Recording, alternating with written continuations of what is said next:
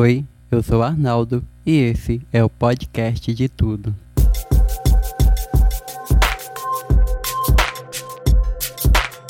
De tudo 53 está no ar e hoje vamos conversar um pouco sobre o Exame Nacional do Ensino Médio. A aplicação do Enem de 2020, que aconteceu em 2021, agora no início de 2021, começou neste último domingo, que foi dia 17 de janeiro. Para você ter uma ideia, dos mais de 5 milhões de inscritos, somente metade foram fazer as provas. O exame teve uma abstenção de 51,5% dos participantes. Nesse primeiro domingo de aplicação da prova do Enem, foram aplicadas as 45 questões objetivas de linguagens, códigos e suas tecnologias, língua portuguesa, literatura, educação física, artes e línguas estrangeiras e 45 questões de ciências humanas e suas tecnologias, filosofia, geografia, história e sociologia. E a redação com o tema O estigma associado às doenças mentais na sociedade brasileira. A pergunta é: o que é estigma?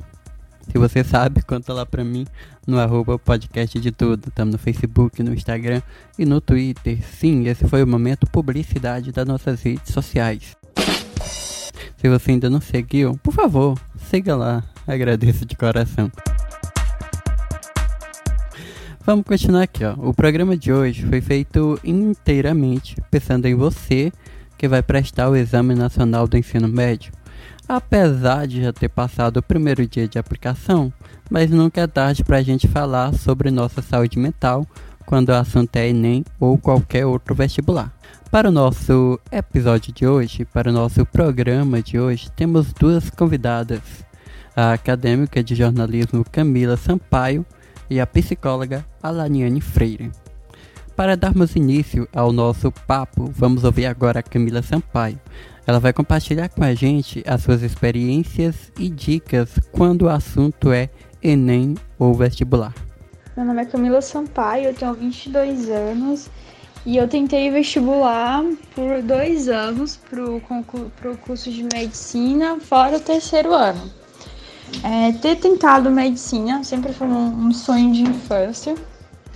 E eu realmente achei que eu fosse conseguir. Eu me dediquei bastante, tive muito esforço e tive muitos problemas com isso também, porque eu vim escola pública e por ser um curso concorrido eu precisava correr atrás de uma defasagem.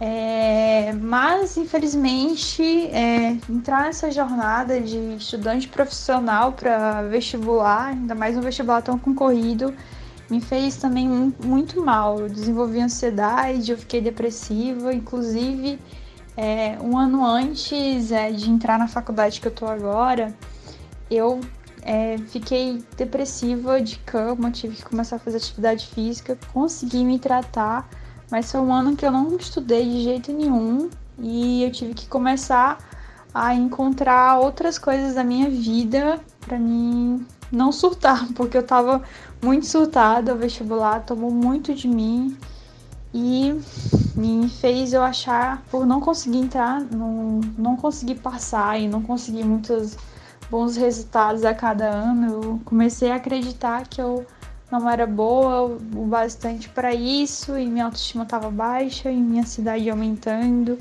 e uma possível depressão chegando. Mas graças a Deus eu consegui é, contornar tudo isso já no início, obtive ajuda e comecei uma jornada de autoconhecimento e mudei de curso. Primeiro desisti de medicina, foi muito difícil desistir de uma coisa que você não passou, mas eu tava fazendo terapia, então até que foi rápido, foram alguns meses.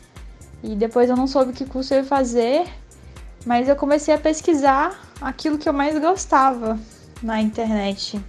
Ou aquilo que eu. Eu comecei a pesquisar aquilo que eu mais gostava na época da escola. Eu gostava de sociologia, gostava muito da área de humanas, apesar de gostar de biologia também. E eu gostava de fotografia e de todos os cursos que é, que tinham é, essa grade, jornalismo, né, comunicação social, era o que mais me agradava. Então, fica como dica aí para quem não sabe direito qual curso escolher. é observar aquilo que você gosta de estudar nessa escola e procurar nas grades do, do curso, dos cursos das universidades, se contempla as disciplinas, porque é muito mais fácil você se identificar. Outra dica que eu dou para quem já está se tentando há muito tempo vestibular e ainda não passou e acha que está atrasado, que a vida de todo mundo está indo porque eu estou trabalhando na faculdade, é, não desista de entrar numa coisa que você quer, que você tem um sonho. É, faça isso com muita, muito cuidado, sempre buscando manter a sua saúde, vivendo também, porque ser jovem é só uma vez, então é importante. Aprenda a conciliar seus estudos com, com coisas importantes para você, como estar tá com sua família e com seus amigos. É. E eu entrei na universidade com 20 anos, né? bem três anos depois de ter terminado o ensino médio. E eu te digo com todas as palavras que é muito melhor entrar depois de uma certa idade, porque você consegue aproveitar mais, você tem mais cabeça e você também é, não se deixa levar por todas as distrações que a universidade vai te oferecer. Afinal, a universidade não é só estudar, é um mundo de possibilidades mas você vai conseguir conciliar e focar no importante, né? Você vai conseguir aproveitar, você vai fazer bons amigos, você vai se divertir, mas você também vai focar em estudar. Então, é, não se preocupe com essa questão da idade, o, teu, o tempo certo é o seu tempo. E não esqueça de viver enquanto nesse, nesse, nessa jornada, né? Porque o Enem é uma jornada, né? O resultado é um momento, ele é passageiro, agora toda a jornada não, é aquilo que fica mais pra gente. É verdade, a gente não pode ter vestido nossos sonhos, mas também eu acredito que a gente não pode forçar tanto a ponto de comprometer a nossa saúde com aquilo. Eu acho que as coisas elas têm que andar em uma harmonia saudável. E assim a gente com calma vai conseguindo que agora eu já entro aqui nesse assunto que ela também falou sobre idade. Que cada um de nós temos o nosso tempo certo para as coisas acontecer, que cada um, que o tempo de cada um é diferente. É mais ou menos isso. Tipo, uma pessoa que eu conheço, ele pode ser bem sucedido, ter uma empresa ou ter um bom emprego, e eu agora, na mesma idade dele, tá começando isso. Então não é eu que estou atrasado e não é ele que está adiantado. Cada um está no seu tempo. E a gente tem que entender isso, porque assim a gente segue os nossos sonhos no tempo certo para acontecer e assim a gente não é, prejudica a nossa saúde, nossa saúde mental principalmente. Então a gente entender realmente esse fato, que cada pessoa tem seu tempo. Ninguém está adiantado, ninguém está atrasado, tá cada, tá cada um no seu tempo. E aproveitar nossa juventude é fundamental. Eu acredito que a vida ela não tem um roteiro a se seguir e a sociedade ela não é uma autora da vida, onde a gente tem que terminar o ensino médio e já entrar na faculdade. Eu acho que cada coisa tem que acontecer no tempo certo de acontecer no tempo que a pessoa quer planejar de acontecer. Você pode terminar o terceiro ano do ensino médio e ir para uma faculdade. Ou você pode terminar o terceiro ano do ensino médio, tirar uma folga, tirar um ano de folga, fazer alguma outra coisa e depois entrar na faculdade. Não tem esse roteiro. E não tem essa história de que pessoa bem-sucedida é aquela pessoa que tem uma formação, que tem isso, que tem aquilo. Ok que o estudo ele te traz, ele nos traz alguns privilégios. Mas eu acho que bem-sucedida é a pessoa que é feliz no que faz, independente do que essa pessoa faça. Eu acho que a partir do momento que a gente segue os nossos sonhos, aquilo ali a gente já está sendo bem sucedido porque a gente está seguindo um sonho. Então, conseguir alcançar sonhos, conseguir alcançar metas é ser bem sucedido. Então, o bem sucedido para mim é, tem relação com o ser feliz ser feliz fazendo aquilo que eu um dia planejei fazer, que eu queria fazer, independente de seja algo que precise de uma faculdade para me formar, para me trabalhar, ou que não, que eu comece porque era o que eu queria fazer. A Camila falou também algo muito importante, a nossa saúde mental. Como estudante, é, quando a gente termina o ensino médio, quando a gente está no terceiro ano do ensino médio, eu sei a pressão que é a ansiedade que o Enem causa. E, enfim, é difícil. Eu acho que o terceiro ano do ensino médio foi o meu pior ano na vida colegial. Eu acho que é assim que se chama. Porque era uma expectativa muito grande. Eu ainda não tinha esse pensamento de ter calma para as coisas acontecerem no tempo certo. Eu achei que elas tinham que acontecer no tempo em que a sociedade impõe de elas acontecerem.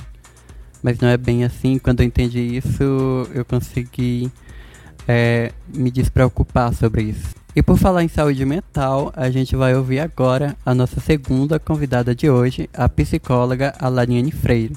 Vamos falar, vamos entrar no assunto ansiedade. É com você, Alaniane. Olá a todos. Vamos falar um pouquinho sobre a questão da ansiedade relacionada aí à expectativa para essa prova do Enem. Então, o que é a ansiedade? Essa sensação de perigo iminente aí diante de uma situação, né? E falar nisso, como é que tá aí um pouquinho do teu pensamento, o teu sentimento com relação à prova do Enem? Foi um tempo de preparação para muitas pessoas que estão tendo que lidar com essa expectativa da família, da sociedade, até de si mesmo, que acaba gerando uma tensão e pressão para poder obter, claro, resultados positivos diante da prova do Enem. Eu acredito que a negatividade ela atrai de uma certa forma a ansiedade. Posso estar errado, não sei. Mas uma coisa eu sei, que é importante a gente se afastar de tudo aquilo que é negativo em nossas vidas. Então, como que a gente faz para colocar em prática o autocontrole desses sentimentos e pensamentos improdutivos? Vamos ouvir a Alaniane Freire. É comum que as pessoas elas comecem a pensar de uma maneira negativa sobre si mesmo e sobre a situação que estão vivenciando e acabam tendo que lidar com o sentimento de ansiedade ou até mesmo a própria crise de ansiedade.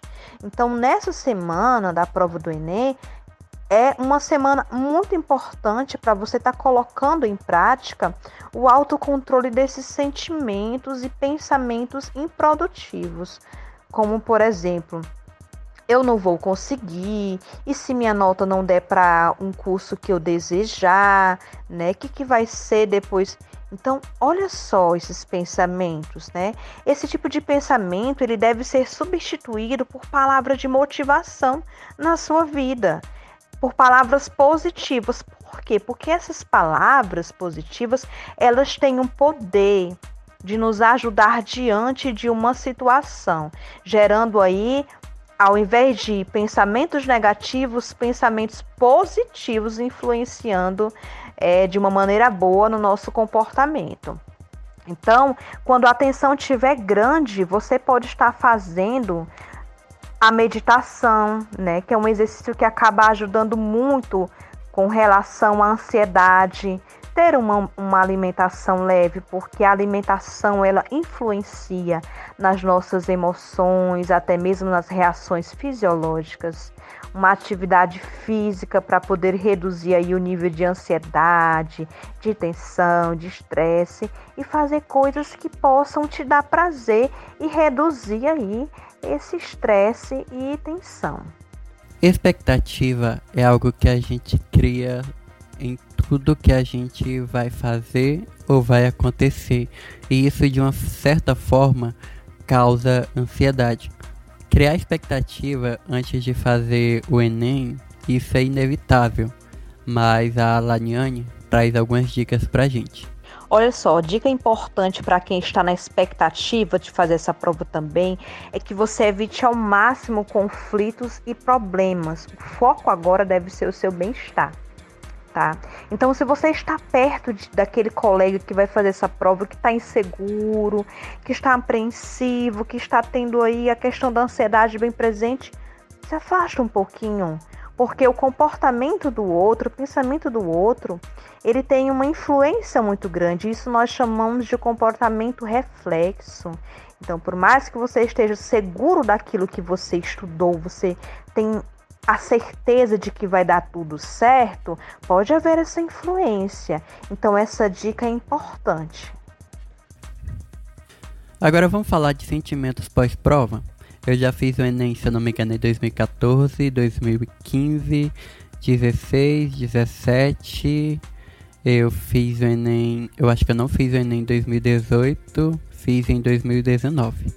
Não me engano, mas eu fiz já várias vezes o Enem. E já prestei, né? Que chama eu fiz, não sei. Enfim, vamos lá, o foco do assunto agora. Uma coisa que eu posso falar para você é que existe aquele sentimento antes da prova e também existe aqueles sentimentos pós-prova, aqueles pensamentos de aquela ansiedade de saber o resultado, de achar que não foi bem. E, enfim, são vários pensamentos, sentimentos que a gente sente que chega a ser angustiante. A Laniane fala pra gente mais um pouco sobre isso. Agora, o sentimento de angústia, de ansiedade, né, de autopressão, gente, ele não acaba depois que você termina a prova, porque você vai ter aí a espera do resultado, né, da prova, a espera do acesso ao gabarito e por muitas vezes se cobrar. Quem nunca, né, gente? Marcou aí a questão correta na hora da prova e apagou e, te, e, trocou na hora do gabarito. E aí começa aqueles pensamentos: nossa, né? Por que, que eu fiz isso? Olha só, quanto que é sofrido, quem nunca?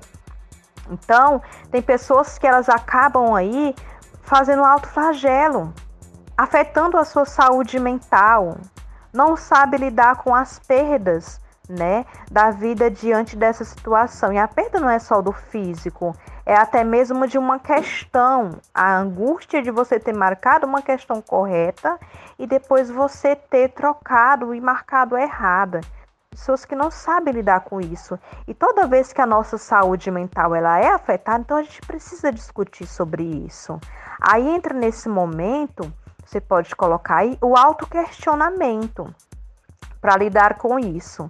Qual é a consciência que você tem que você deu o seu melhor para poder estudar para essa prova, né?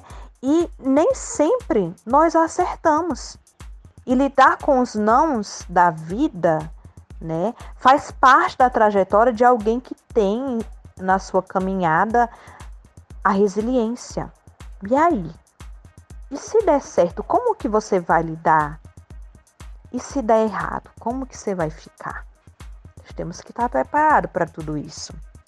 E a tem algum exercício que a gente pode fazer para você não ter que lidar com esse sentimento do novo, do desconhecido, com emoções tóxicas. Você pode estar colocando em prática o ensaio do acontecimento. Então você se afasta, vai para um ambiente que possa aí ter um, a menor interferência possível, fecha os olhos, respira e você começa a ensaiar desde a tua escolha da roupa que você vai vestir para poder fazer a prova, a organização dos materiais de segurança, né? Que nós vamos ter que ter um cuidado maior devido à pandemia, a você saindo de casa, se visualizando, né, no percurso do teu transporte até a prova, visualizando aí diante da sala, na espera da prova e até mesmo fazendo essa prova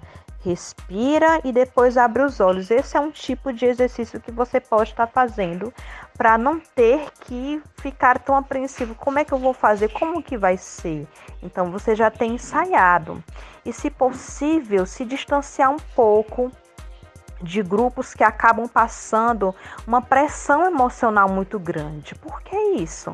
Porque o grupo ele tem um poder de influência muito grande e se você não tiver uma inteligência emocional trabalhada em você, um autocontrole, então você vai ter aí um comportamento reflexo.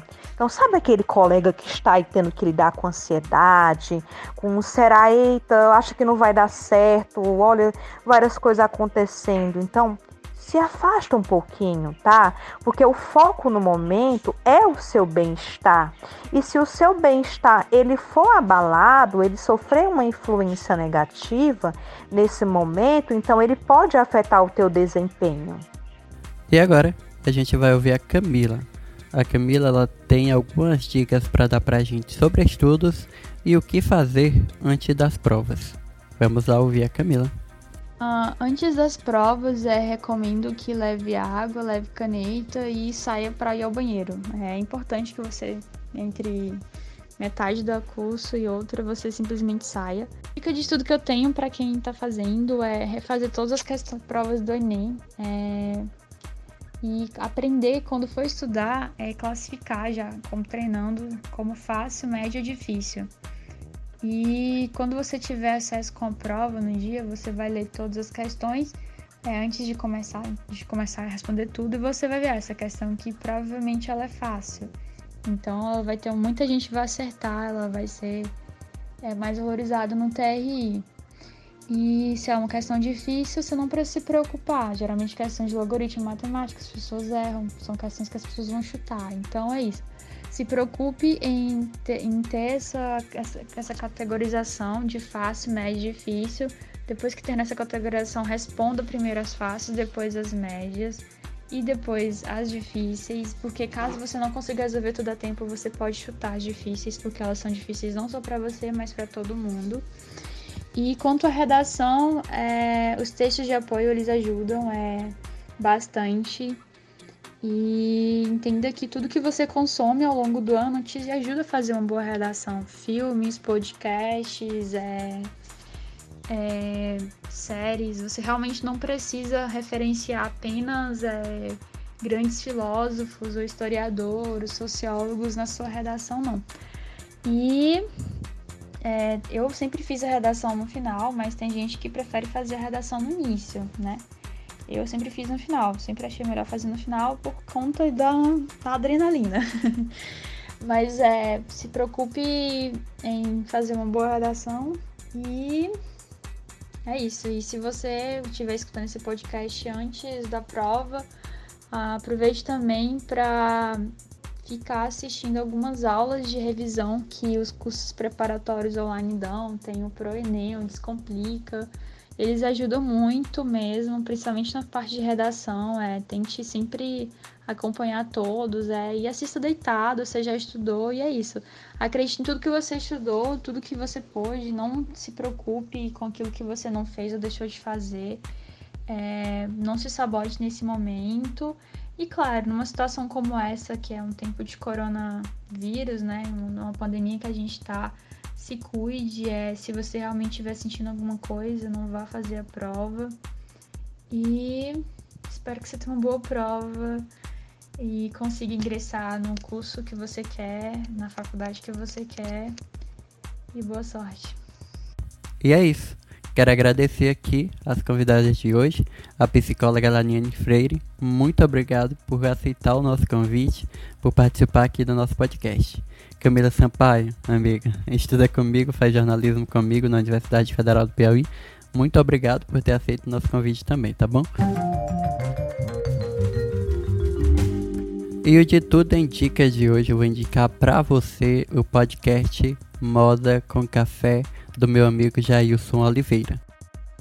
Olá, queridos ouvintes do podcast de tudo. Prazer, eu me chamo Jailson Oliveira e sou apresentador do podcast Moda com Café. Bom, e para você que está ouvindo agora nesse momento o podcast de tudo, o podcast Moda com Café, ele vai ao ar semanalmente, né, todas as sextas-feiras, com episódios que retratam o universo da moda, né? Então, tudo que tem sobre o universo da moda, curiosidades, notícias, acontecimentos, né? Tudo isso a gente vai é, estar retratando dentro do, do podcast Moda com Café. Então, se você gosta de moda, ou se você não entende de moda, se você quer começar a entender, a ouvir sobre moda, olha, eu indico para você o podcast Moda com Café. Está disponível em todos os agregadores. Toda sexta-feira, às 10 horas da manhã, sai um episódio novo. Como eu sempre falo, a gente está no Facebook, no Twitter e no Instagram, no arroba podcast de tudo. Tudo junto com letras minúsculas. Siga lá a gente, interaja com a gente, dê sugestões de pautas, de temas que você quer ouvir aqui no podcast de tudo. E é isso. Nosso episódio de hoje fica por aqui. Um beijão para você e até o próximo. Tchau.